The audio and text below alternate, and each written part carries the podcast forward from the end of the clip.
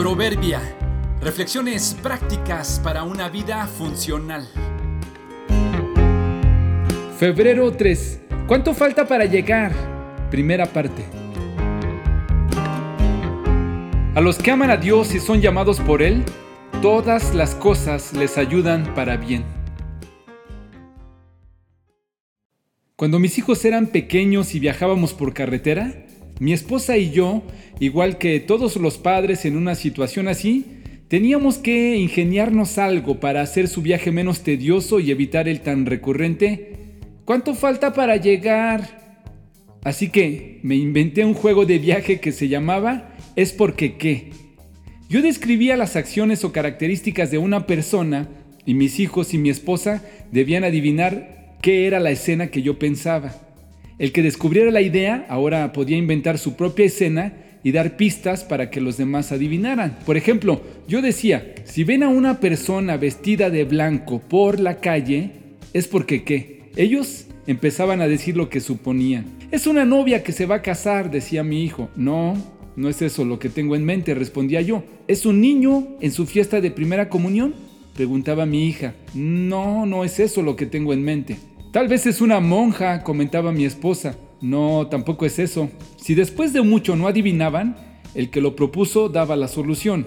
En este caso yo decía, es un médico que va saliendo del hospital. Ah, exclamaban todos. Otro proponía, si ven a un hombre tirado en el piso es porque qué. Decíamos, es un borracho. No. Es un indigente. No. ¿Es un atropellado? No, no es. Es un mecánico reparando un auto. Sí, sí es. Así podíamos pasar un rato hasta aburrirnos y proponer otro juego o detenernos a descansar. Te lo propongo ahora a ti que me escuchas. Si ves a un hombre arrodillado en el piso con las manos en alto, o mejor aún, si ves a un grupo de personas arrodilladas en el piso con las manos en alto, es porque qué. Quizá uno está pensando, cometieron una falta y los detuvo la policía y los van a arrestar. No, no es eso lo que tengo en mente. Otro tal vez diga, son prisioneros de guerra. No, no es eso lo que tengo en mente. Puedo imaginar a otro, son personas secuestradas. No, no es eso lo que tengo en mente. Una mujer está pensando, son personas que están haciendo una manda y van hincados a la iglesia. No, no es eso lo que pienso. ¿No adivinan? Bien, es un hombre, es un grupo de amigos que efectivamente están rendidos. El hecho de estar hincados y con las manos en alto es señal de rendición. Pero no están rendidos ante sus enemigos, al contrario, están rendidos ante su mejor amigo.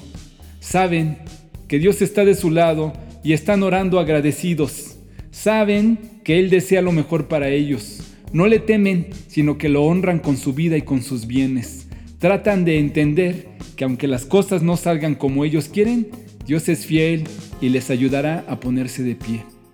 Yo lo sé, el mundo nunca adivinará ni entenderá esta escena. Propón ahora tu propia escena de dependencia y rendición a Dios y practícala aunque nadie la entienda ni adivine.